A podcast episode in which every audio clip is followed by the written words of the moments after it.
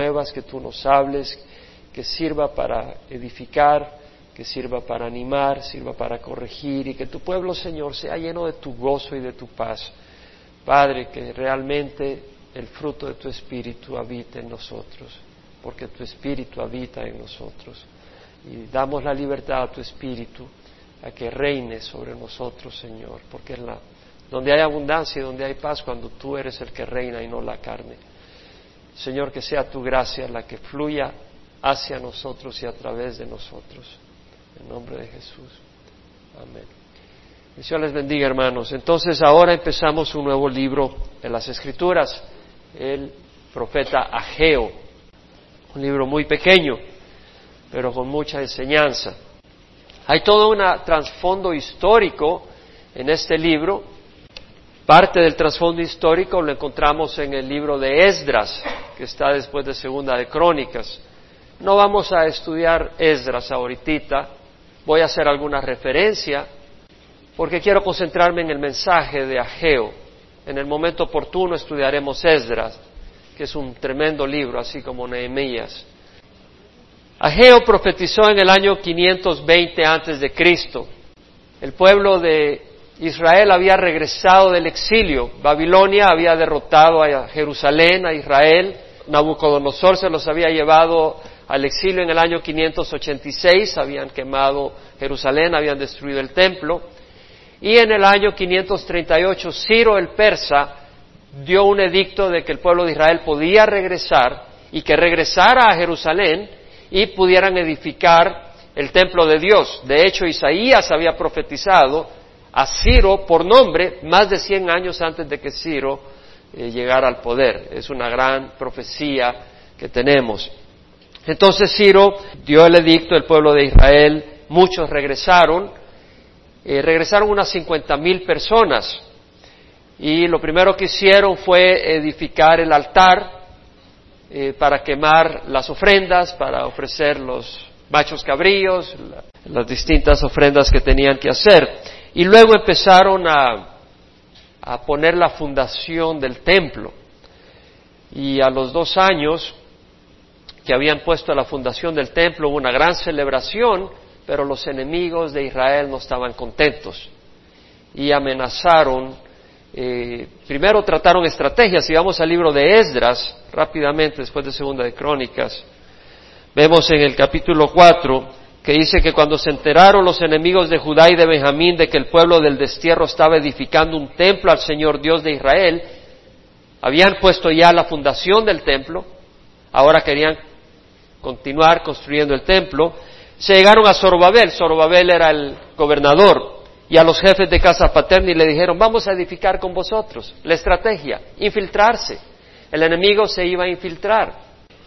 Entonces dice, llegaron a Zorobabel y a los jefes de casa paterna y le dijeron, vamos a edificar con vosotros. El propósito era infiltrarse, infiltrarse para desanimar la obra. El enemigo tiene estrategias y se infiltra, se infiltra en las iglesias con el propósito de desanimar la obra del Señor. Y el pueblo, eh, Zorobabel le dijo, olvídate, ustedes no van a edificar con nosotros. No, no, no, no. Y entonces el pueblo de aquella tierra se puso a desanimar al pueblo de Judá y a atemorizarlos para que dejaran de edificar. Y tomaron a sueldo contra ellos consejeros para frustrar sus propósitos todos los días de Ciro, rey de Persia, hasta el reinado de Darío, rey de Persia. O sea, desde el año 536 más o menos hasta el año 520, 16 años estuvieron estas personas oponiéndose. Fue cosa seria. Y el versículo 24 de Esdras capítulo 4 dice, entonces cesó la obra en la casa de Dios que estaba en Jerusalén y quedó suspendida hasta el año segundo del reinado de Darío, rey de Persia, en el año 520. 16 años congelada la obra. Ahora, para que volvieran a reedificar, Dios envió a Geo a despertarlo. Le dice, un momento, ¿qué está pasando? A edificar. Y estaba ya Darío y Dios les prosperó.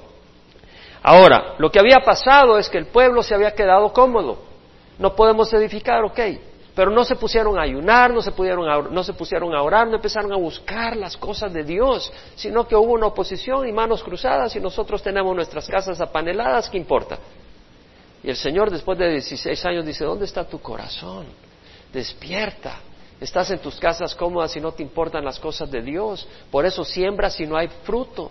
por eso no hay agua, por eso se ha parado la lluvia, por eso los animales están muriendo de sed. Y el pueblo escuchó y tomó a pecho la exhortación a través de Ageo y hubo una gran celebración y hubo obediencia y Dios bendijo. De hecho, el nombre Ageo, Hagai, en el hebreo, quiere decir eh, festivo. O sea, y realmente su nombre refleja lo que fue él, fue un hombre que trajo alegría, alegría a Dios porque el pueblo reconoció su error y se volcó a Dios, y alegría al pueblo porque cuando obedecemos Dios bendice. Eso es en un resumen el libro de Ageo. Ya podemos terminar, nos vamos a casa. No, ahora vamos a estudiar con detalle. Vamos. El año segundo del rey Darío, en el mes sexto, el día primero del mes, vino la palabra de Jehová por medio del profeta Ageo a Zorobabel, hijo de Salatiel, gobernador de Judá, y al sumo sacerdote Josué, hijo de Josadac, diciendo, así dice el Señor de los ejércitos, este pueblo dice, no ha llegado el tiempo, el tiempo de que la casa de Jehová sea edificada. Número uno, vemos que el mensaje fue enviado a quienes? Fue a Geo, el, profeta que Dios envía. Pero ese mensaje es, es enviado a quienes? A los líderes, al gobernador y al sumo sacerdote. Y esto es bien importante. La palabra de Dios viene a los líderes, a las cabezas, porque ellos tienen la responsabilidad de cuidar y guiar el rebaño. Y los pastores tenemos esa responsabilidad. La responsabilidad no solo es de enseñar. No se ofenda si su pastor se preocupa por su caminar espiritual, a menos que sea una persona sueldo y que no esté sirviéndole a Dios. Pero un pastor tiene que preocuparse por el caminar espiritual de las ovejas. No es que sea entrometido, es que esa es su responsabilidad. Si las ovejas se están desviando, debe de haber una carga en el pastor que no se desvíen. Si las ovejas están lastimadas, el pastor tiene que buscar dónde que haya sanidad. La palabra del Señor a, a, Pedro vino en la primera epístola de Pedro, capítulo 5, versículo 1 a 2. Pedro dice, por tanto, a los ancianos entre vosotros, y esto lo está diciendo inspirado por el Espíritu Santo. Y dice, a los ancianos entre vosotros exhorto, pastoread el rebaño de Dios, poimaino. La palabra poimaino quiere decir darle de comer, darle de alimentar, pero también quiere decir cuidando, como alguien que supervisa, como un pastor que supervisa. Ahora dice, pastorea el rebaño de Dios entre vosotros velando por él. Y ahora la palabra velando acá es episcopeo. Epi quiere decir sobre y escope quiere decir ver. Entonces es como alguien que se sube para ver a todo el rebaño y estar seguro que está bien, que todo va caminando bien. Entonces eh, Pedro dice, velando por él no por obligación, sino voluntariamente como quiere Dios, no por la avaricia del dinero, sino con sincero deseo. Vemos la responsabilidad de los pastores. Pero también esa responsabilidad existe en las cabezas de hogar, en los esposos, en los padres. En 1 Corintios 11.3, Pablo dice, quiero que sepáis que la cabeza de todo hombre es Cristo y la cabeza de la mujer es el hombre y la cabeza de Cristo es Dios. Entonces la cabeza de la mujer es el hombre. En el hogar, los hombres tenemos la responsabilidad de estar fijándonos cuál es el caminar de nuestro cónyuge y de nuestros hijos. Ahora, si la cabeza no tiene por cabeza a Jesucristo, Qué triste. Pero eh, gracias a Dios que Dios no nos deja huérfanos y las mujeres cuyos esposos no caminan con el Señor, ellas tienen a Jesucristo por cabeza, porque Jesucristo no las va a abandonar. Pero nosotros tenemos que tener esa responsabilidad. ¿Y cómo vamos a guiar nuestros hogares? No es con nuestros caprichos, es con la palabra de Dios. En 2 Timoteo 3:16 Pablo dice, Toda escritura es inspirada por Dios y es útil para enseñar. ¿Cómo vamos a enseñar a nuestros hijos, a nuestras esposas con la palabra de Dios? No es porque lo digo yo, es lo que dice la palabra de Dios. Toda escritura es inspirada por Dios y es útil para enseñar, para reprender.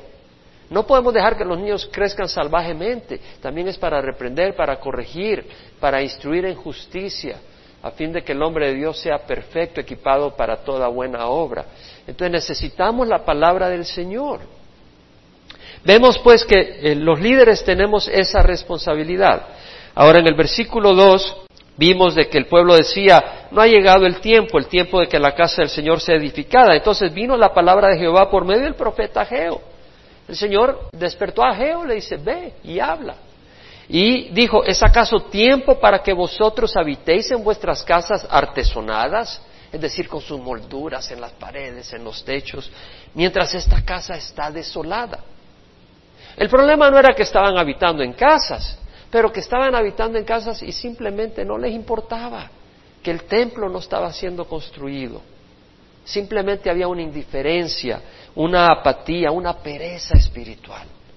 No había una dedicación, no había un interés. Pues ahora dice Jehová de los ejércitos, considerad bien vuestros caminos. Quiero meditar sobre esta indiferencia del pueblo. El pueblo se había conformado porque vivía en casas bonitas, pero Dios desea que sus hijos lo busquen a Él, que busquen su voluntad, busquen su reino de corazón, no que pongan su amor en las cosas de este mundo. Una vez más, no tiene nada de malo que tengas tu casa. El problema es cuando eso es, un, eso es tu tesoro, eso es lo importante, ya las cosas de Dios no son importantes. La indiferencia en las cosas espirituales pueden venir por varias razones. Una de ellas es porque amas el mundo. Y si amas al mundo vas a ver que no tienes ningún interés en las cosas espirituales. Y el Señor nos advierte en Primera de Juan, dice capítulo 2, no améis al mundo, en el versículo 15, no améis al mundo ni las cosas que están en el mundo. No quiere decir que no ames a la gente del mundo, pero no ames el sistema de este mundo, no ames lo que este mundo ama. ¿Qué es lo que ama este mundo? Ah, un carro último modelo, convertible, esas son las cosas que valen. Una casa con diez habitaciones, cuatro pisos, tres ascensores, en el mar, esas son las cosas que el mundo manda. Unos festines, unas fiestas, todas esas son las cosas por las que el mundo vive. Pero el Señor dice, no, no vivas por esas cosas porque esas cosas se acaban vive por las cosas eternas. Y por eso dice, no améis al mundo ni las cosas que están en el mundo, porque todo lo que hay en el mundo, la pasión de la carne, la pasión de los ojos y la arrogancia de la vida no vienen del Padre, sino del mundo. Y el mundo pasa también sus pasiones, pero el que hace la voluntad de Dios permanece para siempre. Entonces el Señor nos dice, no ame las cosas que pasan, que son frugales, que son eh, efímeras, ama lo que permanece. El Señor también en Mateo 6 dice, nadie puede servir a dos señores porque aborrecerá a uno y amará al otro o se apegará a uno y despreciará al otro. No puede servir a Dios y a las riquezas. Algunas personas aman las riquezas por todo lo que te puede comprar. El, el prestigio, la comodidad, el poder, la seguridad médica, esto y el otro. Y el Señor dice, no ames esas cosas porque yo quiero ser tu seguridad. No quiere decir que no trabajes, no quiere decir que no seas sabio, que seas prudente, que ahorres esto y el otro. Sí, pero que eso no sea lo que empuja tu vida, que eso no sea lo que gobierna tu vida. Ahora, algunas personas pueden tener indiferencia a las cosas de Dios por miedo. Puedes tener una indiferencia a las cosas de Dios porque estás tan obsesionado por las cosas de este mundo, porque tienes miedo de que no te va a alcanzar el dinero para esto y para el otro y pasas trabajando 27 horas al día porque estás tan angustiado. Y el Señor dice un momento, no os preocupéis por vuestras vidas. Dice el Señor, ¿por qué comeréis o qué beberéis ni por vuestro cuerpo? ¿Qué vestiréis? ¿No es la vida más que el alimento y el cuerpo que la ropa? Mirad las aves del cielo que no siembran ni ciegan ni recogen en graneros, sin embargo vuestro Padre Celestial las alimenta. ¿No sois vosotros de mucho más valor que ellas? El Señor dice, no os preocupéis, pero veamos que no solo nos dice no os preocupéis, sino que nos da una orden de en dónde enfocar nuestras vidas.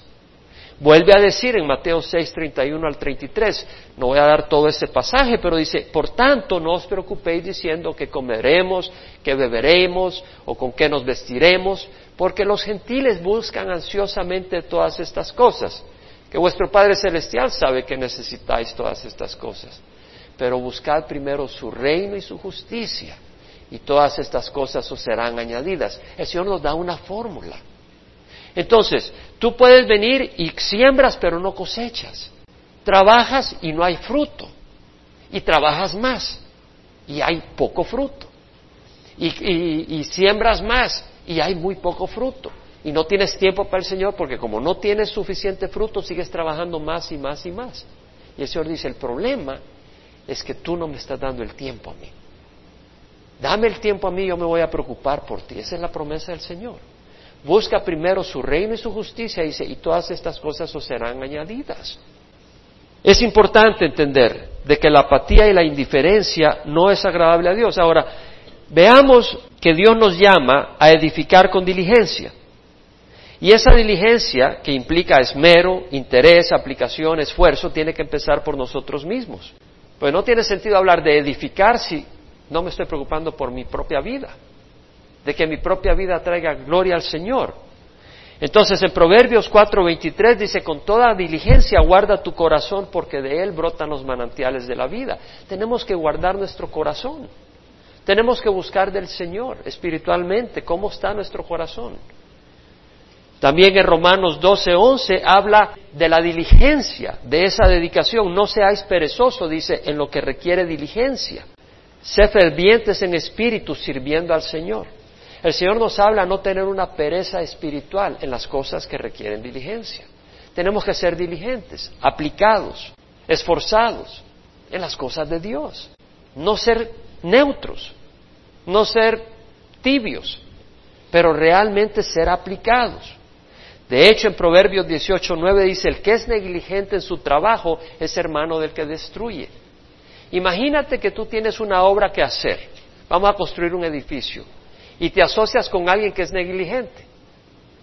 Bueno, vamos a traer el concreto. Vienes a qué hora vas a llegar a las 8. Y el día siguiente te llama, hola, ¿cómo estás? Eh, bien. ¿Y qué pasó? ¿Por qué no viniste? Ah, no, es que decidí irme a Hawái por dos días. ¿Pero qué te pasa? Te estaba esperando, estaba dependiendo de ti. Y en la obra de Dios tenemos que ser diligentes. Es un edificio, la obra de Dios es un edificio espiritual. Tenemos que ser diligentes en la obra del Señor. Nosotros podemos servir de distintas maneras y tenemos que ser diligentes en el servicio que damos al Señor. Para mí el servir al Señor es, una, es un privilegio. Si yo le sirvo a una persona en este mundo y lo hago con dedicación, porque me gusta hacer lo que hago, hacerlo bien, ¿cuánto más a nuestro Señor Jesucristo? Hemos de hacerlo con temor santo, realmente con amor. Si tenemos que hacer algo, vamos a llegar a tiempo. Si tenemos que hacer algo, lo vamos a hacer de veras. Y si no, mejor no hacerlo. Pero vemos que este pueblo dijo, ni modo, nos cruzamos los brazos. ¿Y qué vas a hacer? Te cruzas los brazos y dices, pues no puedo. Mi esposa no me sigue, mi esposo no me sigue mis hijos están rebeldes, entonces yo me voy para atrás. No, mi amigo, en lo absoluto, en lo absoluto. ¿A quién iremos? decían los hermanos cuando estaban cantando. Y no solo a quién iremos, ¿tú le darías la espalda a Jesucristo? Aunque pudieras ir a otra persona, yo no le doy la espalda a Jesucristo, me pongas 40 alternativas. Porque Jesús es Jesús. Jesús es el que derramó su sangre en la cruz. Jesús es quien nos ama. Jesús es el quien nos ha comprado con su sangre, que no merecemos nada. Y nos ha convertido en hijos de Dios. Y no solo eso, tiene un reino esperando para nosotros. Tú te vas a hacer para atrás. Yo no puedo pensar que me voy a hacer para atrás. Derramo mi última gota de sangre y Dios me dé la fuerza para hacerlo. Pero no puedo pensar en hacerme para atrás y darle la espalda a Jesús. Dios nos llama. Recuerdo cuando, allá por 1900, 95, después de siete años de estar con Pastor Chuck en el servicio americano, me fui al servicio hispano porque me moría por empezar a, compartir en español. Lo había hecho en Carolina del Sur y en, Georgia, y había sido una gran bendición, y me había ido a una escuela bíblica un tiempo, y luego el Señor me trajo a California, y por siete años, yo al principio iba a empezar a compartir, eso me dijo, cálmate, siéntate, por siete años. Y después me fui al servicio hispano, y entonces habían hecho un retiro en la casa, en, un terreno en las montañas que tenía nuestro pastor eh, Pancho Robles, bella persona. Y fui a ese retiro y, Pancho me dice, Jaime, quiero que des tu testimonio. Y yo entendí que el Señor me estaba diciendo, aquí empieza tu ministerio. Siempre había estado en el ministerio, desde el momento que recibí a Cristo empezamos a ministrar, porque amamos al Señor. No te tiene que dar un título ni nada. Pero el Señor me estaba dando a entender que quería empezar a usarme acá en California en una manera más amplia. Y recuerdo que me fui a caminar en la montaña, a, orar con Dios y a, platicar con Dios. Y digo, Señor, dame un versículo. Y me dio Primera de Crónicas 28:20, donde David le dijo a su hijo Salomón, Esfuérzate, sé valiente y haz la obra. No temas ni te acobardes, porque Jehová, Dios, mi Dios, está contigo. Él no te fallará ni te abandonará hasta que toda la obra del servicio del templo del Señor sea acabado. Y recuerda esas palabras del Señor, esfuérzate y sé valiente y haz la obra del Señor. Y entonces muchas veces, cuando he sido llamado o estoy en alguna reunión y, tengo que compartir o algo y se me ponen las piernas de pollo, de gallina, que te pone nervioso, ese versículo, esfuérzate, sé valiente, no temas ni te acobardes, porque Jehová, Dios, mi Dios, está contigo, Él no te fallará ni te abandonará hasta que toda la obra del templo del Señor sea acabada. El Señor nos dice en 2 Timoteo 1.7 que no nos ha dado Dios espíritu de cobardía, sino de poder, amor y dominio propio. Necesitamos valentía en la obra de Dios. Esa valentía viene de Dios, no viene de nosotros, pero Él la da al corazón que está dispuesto a hacer su voluntad. Para la vida del cristiano requiere valentía. Sé lo que te estoy diciendo requiere morir, morir requiere valentía, porque la carne está muy fuerte, quiere hacer su capricho. Poder negar la carne requiere valentía, requiere fuerza, y esa Dios te la da cuando tienes el corazón dispuesto. Ahora bien, vemos que había una casa que edificar, y esa casa que edificar, ese templo que había que edificar, era muy importante. Y nosotros tenemos una casa que edificar. No está hablando de un templo físico, pero hay una casa que edificar. Ahora, Jesús es el que edifica esa casa realmente.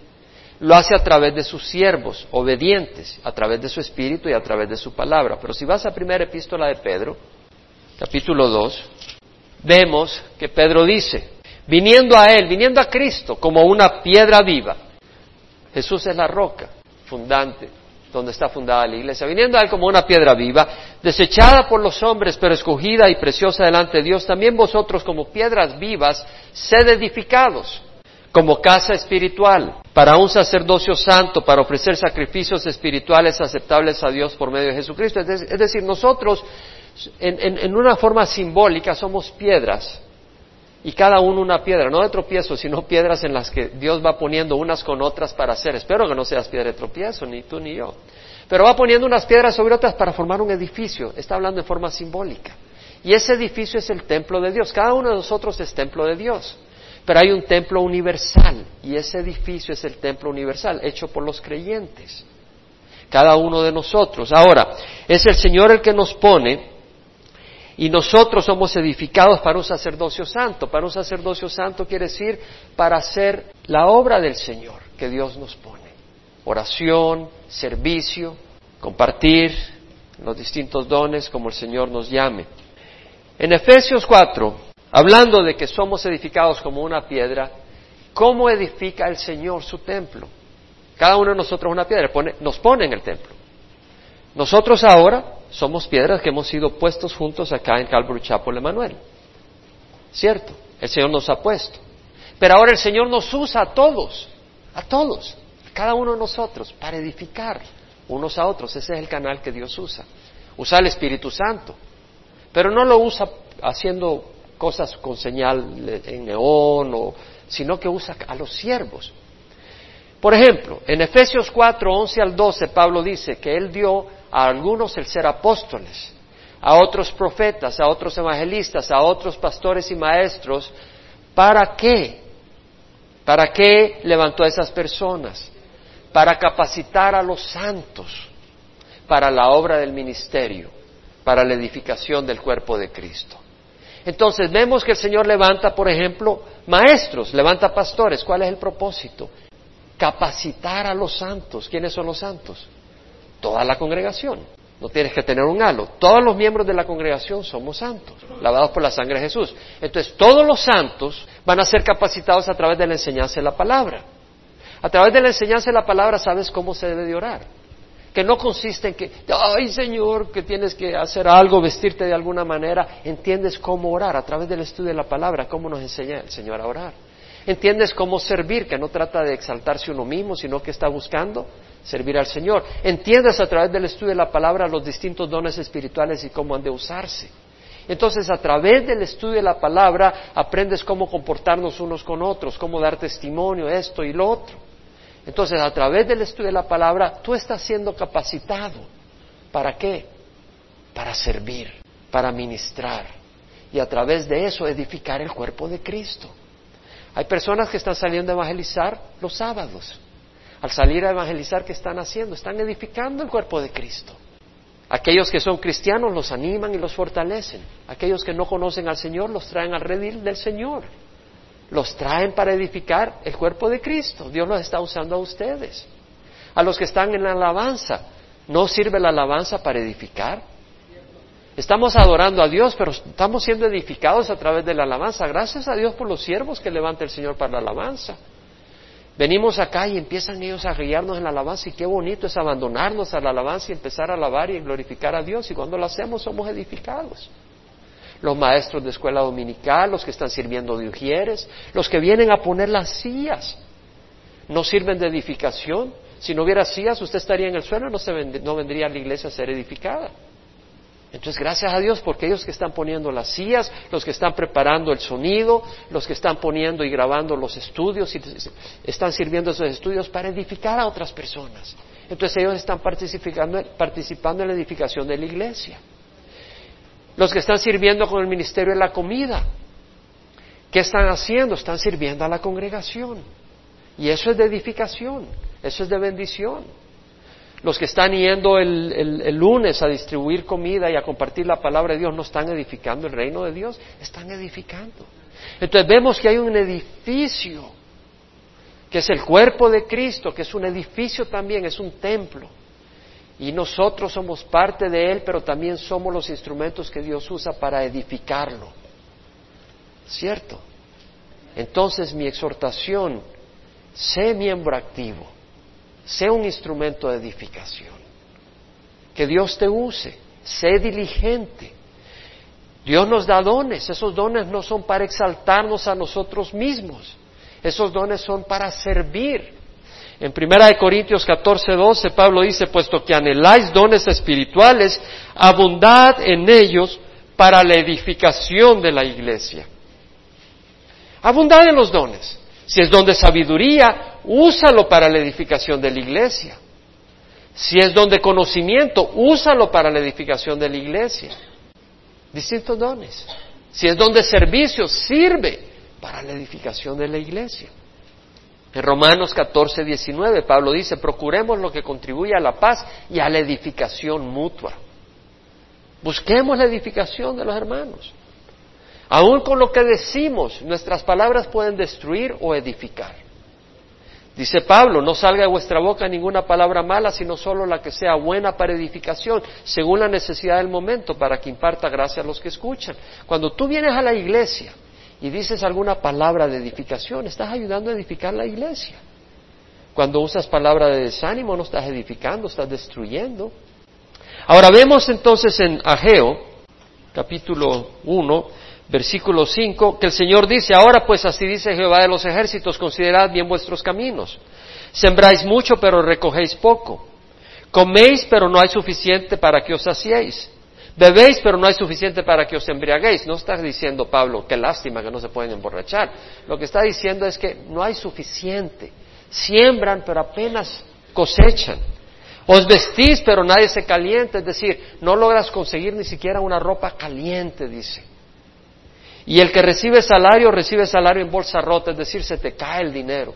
Es decir, no te alcanza para los gastos. Está diciendo el Señor, considerad bien vuestros caminos. En otras palabras, ¿cuál es tu camino? Tú siembras y no hay cosecha. Tú trabajas, pero no te alcanza el salario. Tú traes comida a casa, pero no, no alcanza. Entonces dicen, considera tu camino, considera lo que estás haciendo y el fruto. Así dice Jehová de los ejércitos, considerad bien vuestros caminos, dos veces lo dice. Entonces, una vez más, cuando tú dices yo no tengo tiempo para el Señor, porque tengo que trabajar, porque el trabajo no me rinde, el problema es que el trabajo no te rinde porque no tienes tiempo para el Señor. Esa es la razón. Pues el Señor ha prometido proveernos. ¿Quién puede decir amén en esto? ¿Quién ha probado la fidelidad del Señor en esto? El Señor es fiel, hermano. El Señor ha sido fiel. Ahora también yo invito a que consideres tu camino en el aspecto espiritual. Porque tal vez en el aspecto espiritual, en el aspecto religioso, tú estás sembrando pero no estás cosechando. Entonces examina en qué camino estás, espiritualmente hablando. En Gálatas 5:22 dice el Señor, el fruto del Espíritu es amor, gozo, paz, paciencia, benignidad, bondad, fidelidad, mansedumbre y dominio propio. Tú estás en la religión, pero no existe ese fruto. Entonces no estás en el Señor. ¿Cierto? El fruto del Espíritu, amor, gozo, paz, paciencia, benignidad, bondad, fidelidad, mansedumbre y dominio propio. Examina el fruto de tu vida. O sea, tú me puedes decir, hago esto, lo otro, lo otro, voy a la iglesia, voy a la misa, voy aquí, allá, voy a, tal pastor, aquí, allá, pero no existe ese fruto. Algo está mal. Considéralo. Considera si no hay ese fruto en tu vida. El Señor quiere que produzcamos fruto. En Juan 15.8 dice, en esto es glorificado mi Padre, en que deis mucho fruto y así probéis que sois mi discípulo. Quiere decir de que si tú estás en actividad religiosa y no hay fruto, es porque no eres discípulo del Señor. Eres miembro de un grupo, eres miembro de una denominación, puedes ser miembro de una iglesia, pero no eres discípulo de Jesús aunque estés en la iglesia, porque no hay fruto. Y a través del fruto pruebas que eres discípulo del Señor. Jesús dijo, yo soy la vid verdadera, mi Padre es el viñador. Toda rama, todo sarmiento que en mí no produce fruto, lo quita. El no producir fruto no es nada bueno. El Señor lo quita. Y al que da fruto lo poda para que dé más fruto. Así que si el Señor te está podando, es porque quiere que dé más fruto. Es para una buena razón. Va a podar los árboles. Ahora dice el Señor, subid al monte, traed madera y reedificad el templo, para que me agrade de él y yo sea glorificado, dice Jehová. En el Antiguo Testamento estaba la orden del templo, y aquí dice el Señor, ¿qué pasó? Reedifiquen el templo para que me agrade en él y yo sea glorificado. El templo es para la gloria de Dios, no la gloria nuestra. Y la labor de edificación es para la gloria de Dios, no para la gloria nuestra. Yo quiero que mi vida sea usada al máximo para el Señor. No le voy a esconder eso. Yo le digo, Señor, yo quiero que uses mi vida al máximo. Yo quiero que mi vida sea fructífera en las cosas de Dios. Yo quiero que tú me uses porque tú mereces ser, glorificado en el mundo. Y si yo tengo un hálito de aire, yo quiero que lo uses para tu gloria. El Señor quiere eso, pero es para la gloria de Él. No es para glorificarnos a nosotros. La palabra de Dios es hermosa. Y a mí me encanta y busco que la palabra de Dios sea transmitida sanamente. Es mi pasión. Reconozcas o no me reconozcas, eso es lo que menos me importa. Pero yo quiero que la palabra de Dios sea transmitida y sea comunicada. Y sé que hay hambre en todas partes. Cada vez que viajo veo el hambre en distintos lugares. Hay hambre física, pero también hambre espiritual. Y tengo una carga por... Si Dios me da tres vidas, tres vidas usaría para compartir la palabra del Señor. Yo le digo al Señor, extiende mi vida. No porque quiero vivir más años, le digo, extiende mi vida porque te quiero servir. Es la única razón por que yo quiero que Dios me extienda mi vida. Únicamente. Dios es mi testigo. Si yo le digo a Dios que me extienda mi vida es una razón. Quiero servirte más tiempo. Hay mucho trabajo que hacer. Me has enseñado, me has metido en el fuego, me has enseñado cosas y yo sé que puedo compartir, Señor. Ayúdame, dame vida para poder hacer eso. El propósito es la gloria del Señor, que nunca haya otro propósito en tu vida. De hecho, hemos sido creados para Jesús. Ahora vemos en el versículo, el versículo 9 al 11 que el Señor habla de los problemas. Esperáis mucho, pero aquí hay poco, y lo que traéis a casa yo lo aviento. ¿Por qué? declara Jehová de los ejércitos, por causa de mi casa que está desolada, mientras cada uno de vosotros corre a su casa. Por tanto, por causa vuestra, los cielos han retenido su rocío, y la tierra ha retenido su fruto. Llamé a la sequía sobre la tierra, sobre los montes, sobre el trigo, sobre el mosto. El Señor trae la sequía, el Señor tiene control sobre el medio ambiente, sobre el aceite, sobre lo que produce la tierra, sobre los hombres, sobre el ganado y sobre todo el trabajo de vuestras manos. Y Zorobabel, hijo de Salatiel, el sumo sacerdote Josué, hijo de Josadac, y todo el remanente del pueblo obedecieron la voz de Jehová su Dios y las palabras del profeta Ageo, como el Señor su Dios le había mandado, y temió el pueblo delante del Señor. Vemos de que el Señor dio el mensaje a través de Ageo y este pueblo venía del exilio, había regresado del exilio, y era un pueblo sensible a la voz de Dios. Y habían experimentado lo que era el exilio y sabía que Dios les había traído a su tierra, que era una gran bendición, y dijeron, escuchemos. Dice la palabra del Señor en Juan 8:47, el que es de Dios escucha la palabra de Dios. Eran de Dios, escuchaban la palabra de Dios. Es decir, oyeron la palabra de Dios y escucharon, no en el sentido de que oyeron, hasta los pájaros y los perros oyen. Estoy hablando de oír y entender con el propósito de obedecer. Escucharon la palabra de Dios. Y veamos también de que el que Dios envía habla la palabra de Dios. Y eso dijo Jesucristo mismo en Juan 3:34 a través de, Juan que escribió este, este, Evangelio. Dice, aquel a quien Dios ha enviado habla las palabras de Dios. Jesús habló la palabra de Dios, ¿no? Del Padre. Y, y nosotros debemos de hablar qué, hermanos? La palabra de Dios. El Señor Jesucristo habló de eso, de los otros. Dijo en Lucas 10:16, el que a vosotros escucha, a mí me escucha. Ahora, si tú eres discípulo de Jesús, ¿qué es lo que vas a hablar? La palabra de Dios. Porque si hablas tu propia locura, el que te escucha a ti no está escuchando a Jesús, está escuchándote a ti. Pero si tú hablas la palabra de Dios, el que te escucha a ti escucha al Señor. Y entonces dice Lucas, el que a vosotros escucha a mí me escucha, y el que a vosotros rechaza a mí me rechaza, y el que me rechaza a mí rechaza al que me envió. Entonces cuando tú vas a compartir la palabra del Señor y te rechazan, no te está rechazando a ti, está rechazando a Jesús y al Padre. Es cosa seria. Un siervo de Dios tiene la palabra de Dios. Imagínate el privilegio que tienes y el poder que hay en tu vida. Tienes palabra de vida y palabra de muerte. Eso es lo que tenemos los siervos de Dios. Cuando tú dices la palabra de Dios, lo que tú estás diciendo es de vida o de muerte para el que lo escucha. El que desobedece es muerte y el que obedece es para vida en versículo 13 dice, entonces Ageo, mensajero del Señor, por mandato del Señor, vemos que era mensajero por mandato del Señor, habló al pueblo diciendo, yo estoy con vosotros, declara el Señor. Cuando ellos dijeron, vamos a obedecer, ¿qué le dice el Señor? Yo estoy con ustedes. Emanuel, Dios con nosotros. El pobre José estaba desesperado porque María estaba embarazada y dijo, ¿qué pasó acá? Y se le apareció un ángel a José. Le dijo, no temas de tomar a María por mujer lo que ha concebido es del Espíritu Santo. Y la será un hijo y le pondrás por nombre Jesús porque él salvará a su pueblo de sus pecados. Esto es lo que estaba profetizado por medio de Isaías. La Virgen concebirá y dará a luz un hijo y le pondrá por nombre Manuel. Entonces vemos acá de que Jesús, al venir, satisfizo a la profecía de Isaías, que quién iba a venir con nosotros, Dios. Emanuel es Dios con nosotros se iba a cumplir, no le iban a poner Emanuel. Isaías, en el tiempo de Isaías, una joven tuvo un hijo no en forma eh, sobrenatural, sino en forma natural, pero en ese momento era una virgen, pero después tomó hombre, en los días de Isaías salió, eh, concibió y al bebé le pusieron Emanuel. Pero ese iba a simbolizar a una virgen literalmente en el tiempo de Jesús, o sea, el tiempo de María, iba a salir embarazada por obra del Espíritu Santo y el bebé que nacería sería el cumplimiento de esa palabra. Dios con nosotros. Y nosotros tenemos al Señor con nosotros. Y si Dios por nosotros, ¿quién contra nosotros? Dice la palabra. Entonces vamos a edificar sabiendo que Dios está con nosotros. Dios está a favor nuestro.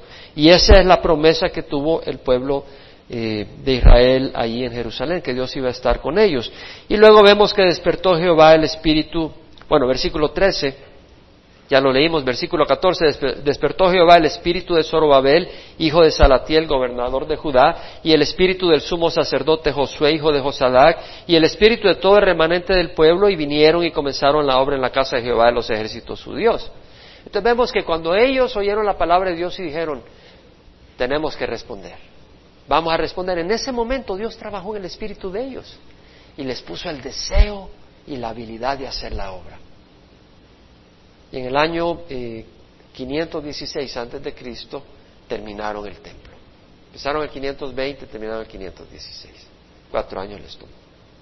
Pero vemos de que nosotros si oímos la palabra del Señor decimos, ok Señor, tú me dices que tengo que ser un siervo para edificar, que tengo que ayudar y ser diligente, heme aquí Señor. Ahora Señor, dame el deseo y la habilidad de hacerlo. El Señor te va a dar el deseo y la habilidad de hacerlo. Ahora, he dejado al final un tema importante. Vámonos a Deuteronomio 18. Muy importante lo que voy a leer ahorita y lo que vamos a tratar ahorita en unos, en unos cuantos minutos. Ruego su paciencia, pero muy importante. Deuteronomio capítulo 18. No, dije 18, no, no es 18, es 28. Versículo 1. El Señor prometió en el Antiguo Testamento bendiciones por la obediencia.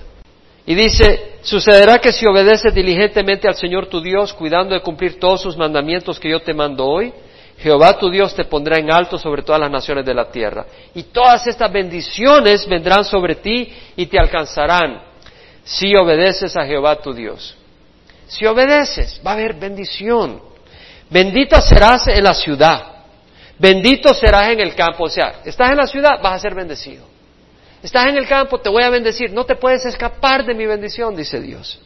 Bendito será el fruto de tu vientre. Tus bebés, fecunda vas a ser. El producto de tu suelo, vas a sembrar, va a ser fruto. El fruto de tu ganado, los ganados van a ser prósperos, se van a multiplicar como conejos. El aumento de tus vacas y las crías de tus ovejas. Bendita será tu canasta y tu arteza. Va a haber pan, va a haber masa, va a haber... Bendito serás cuando entres y bendito serás cuando salgas. O sea, si vas a entrar, bendecido. Sales, bendecido. Por la obediencia. El Señor hará que los enemigos que se levanten contra ti sean derrotados delante de ti. Saldrán contra ti por un camino, pero huirán de ti por siete caminos. Viene el enemigo contra ti por un camino, los haré huir espantados.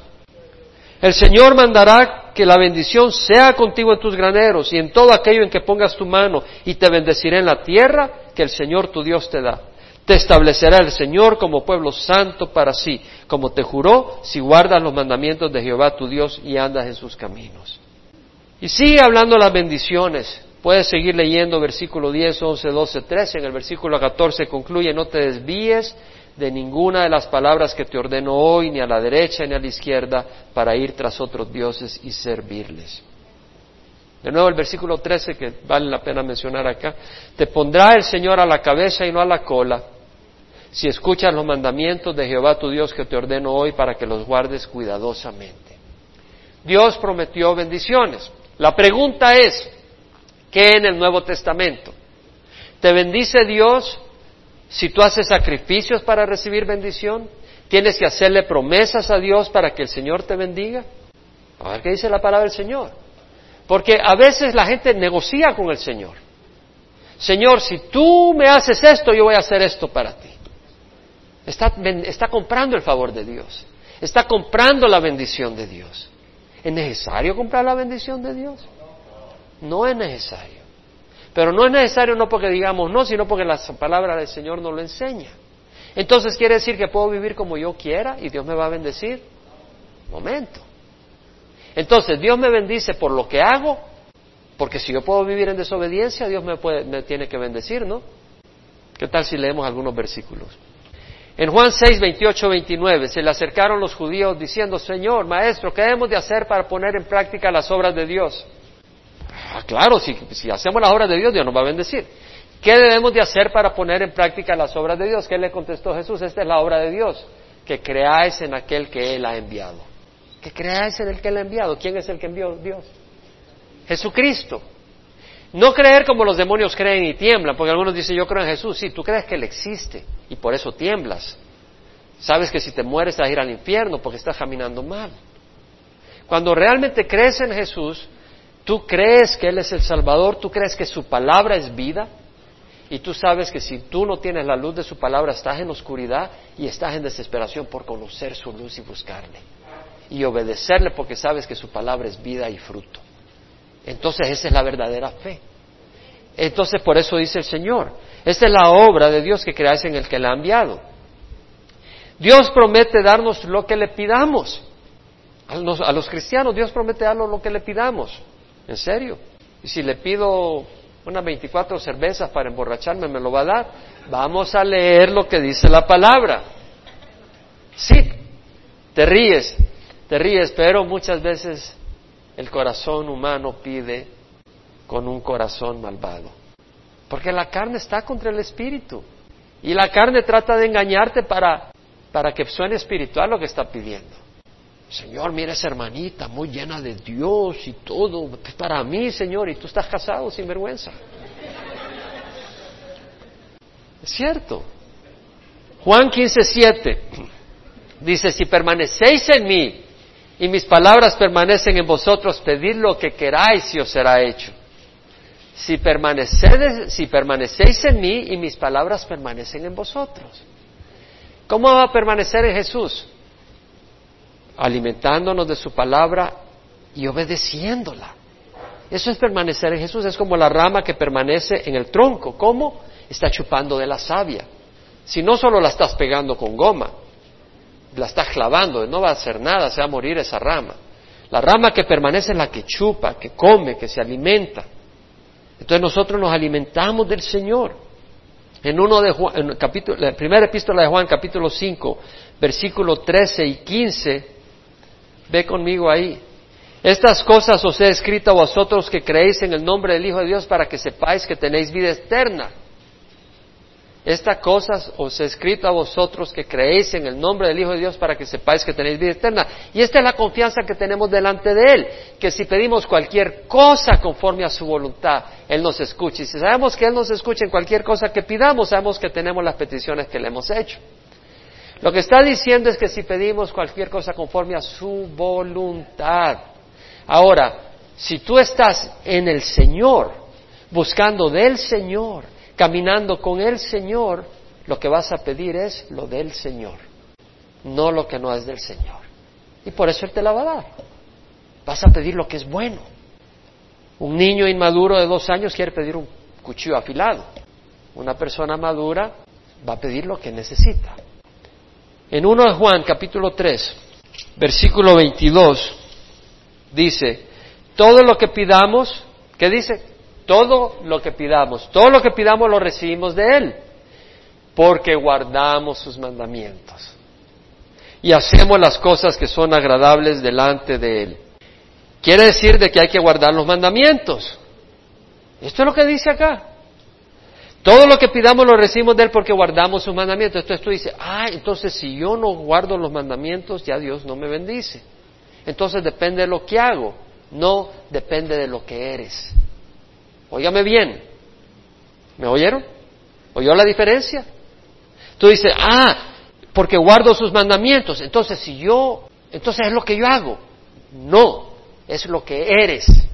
Si tú eres hijo de Dios, vas a guardar los mandamientos. Si tú no eres hijo de Dios, no vas a guardar los mandamientos. Y si tú eres hijo de Dios, tienes el derecho de pedirle a Dios todo lo que quieras. Y Él como un Padre amoroso te lo va a dar. Pero si no eres hijo de Dios, y le pides y él dice, ¿y quién eres tú? No te conozco. De hecho, eres hijo del diablo. Decídete. Y hacemos las cosas que son agradables delante de él. Entonces vienen unos, ok, los diez mandamientos. ¿Quién ha cumplido los diez mandamientos? Nadie. ¿Cuál es el mandamiento? Que creáis en el que Él ha enviado. Jesucristo. Y que améis unos a otros como Él nos ha amado. Ese es el mandamiento del Señor. Y si somos hijos de Dios, vamos a amar a nuestros hermanos. Lo primero que me sorprendió a mí, no me sorprendió, pero lo, primero que ocurrió en mi vida cuando recibí al Señor, me abrió un amor a, los hermanos tremendo. Digo, digo, pequeño, ¿verdad? Porque no nos pongamos a comparar con el Señor, pero me causó un amor a los hermanos. Y cuando veía a un cristiano me regocijaba, me llenaba de gozo cuando veía a un hermano. Y me identificaba y me gozaba con un hermano. Vamos a emborrachar, no, vamos a celebrar, decía. A emborracharnos en el espíritu. De veras. Celebración cuando veía a un hermano. Me gozaba, independiente de la denominación. Si tenías a Cristo, yo estaba felicísimo. Porque Dios pone ese amor. Por eso dice el versículo 23, y este es su mandamiento, que creamos en el nombre de su Hijo Jesucristo y que nos amemos unos a otros como Él nos ha amado. El que guarda sus mandamientos permanece en Él y Dios en Él. En esto sabemos que Él permanece en nosotros por el Espíritu que nos ha dado. Si Dios permanece en ti, va a haber un fruto, el fruto del Espíritu. Y si no hay fruto del Espíritu, yo no sé si Dios permanece en ti, mi amigo. Tal vez no eres del Señor. Primera de Juan 3, versículo 7. Hijos míos, que nadie os engañe, el que practica la justicia es justo como así como Él es justo. El que practica el pecado es del diablo Ay, pero si yo fui a la cruzada de Harvest y dije yo, Señor, aquí ya. Dice, pero si practicas el pecado eres del diablo. Porque el diablo ha pecado desde el principio. El Hijo de Dios se manifestó con este propósito, para destruir las obras del diablo. Ninguno que es nacido de Dios practica el pecado. No quiere decir que no tropieces a veces, pero te levantas. Si yo voy caminando y, estoy en un lugar con lodo y me deslizo y caigo, pues ¿qué pasa? Me caí, pero no digo, ay, qué bonito. Me levanto rápido, me trato de quitar el lodo. Si tú te caes en el lodo y dices, ay, déjame un ratito aquí, me voy a dar una vuelta, a mí se me hace que te gustó el lodo. Y si te gusta el lodo, mmm, hoing. Entonces dice, ninguno que nació de Dios practica el pecado porque la simiente de Dios permanece en él, el Señor está en nosotros. Y no puede pecar porque es nacido de Dios. En esto se conocen los hijos de Dios y los hijos del diablo. Todo el que no practica la justicia no es de Dios, tampoco el que no ama a su hermano. Entonces vemos, hermanos, que si nosotros hemos nacido de nuevo, papá, el Señor dice, aquí está hijo, el Señor te bendice. No por lo que haces, sino por lo que eres, hijo de Dios. Eso lo dice en Hebreos. Hebreos 4, 14 al 16 dice, teniendo pues un gran sumo sacerdote que trascendió los cielos, Jesús el Hijo de Dios, retengamos la promesa. Porque no tenemos un sumo sacerdote que no pueda compadecerse de nuestras flaquezas, sino uno que ha sido tentado en todo como nosotros, pero sin pecado. Acerquémonos pues con confianza al trono de gracia para que recibamos misericordia y hallemos gracia para la ayuda oportuna. Gracia, gracia para la ayuda oportuna. ¿Tienes alguna necesidad? No tienes que negociar con Dios. Si me haces esto, te hago esto. No, como un hijo le dice a su papá, papá, aquí necesito tu ayuda. Y el Señor te ayuda. Amén. Vamos a pararnos. Gloria a Dios. Te invito a cerrar los ojos. El Señor te invita. Te invita el Señor a que diga, Señor, tú eres mi Dios. Señor, yo te quiero servir. Heme aquí. Ayúdame a ser diligente. Ayúdame a ser un siervo tuyo, una sierva tuyo para edificar, no para destruir. Y si tienes alguna necesidad, pues no se la pides al Señor. Pero si estás en pecado, tu mayor necesidad es ponerte en orden con el Señor. Porque los hijos de Dios caminan en la luz. Y la palabra del Señor dice que si confesamos nuestros pecados, Él fiel y justo para perdonar nuestros pecados y limpiarnos de toda injusticia. Y hoy, tal vez viniste mugroso y el Señor te va a lavar para que salgas bien limpito, sparkling clean, como que si te echaron lejía, bien blanquito. Solo pide al Señor perdón, porque el Señor no quiere destruirte. El Señor quiere bendecirte. Ahí donde estás, pide al Señor, perdóname, Señor. Yo soy tu hijo. Yo no tengo nada que hacer en el lodo. Y el Señor te dará la fuerza y te bendecirá.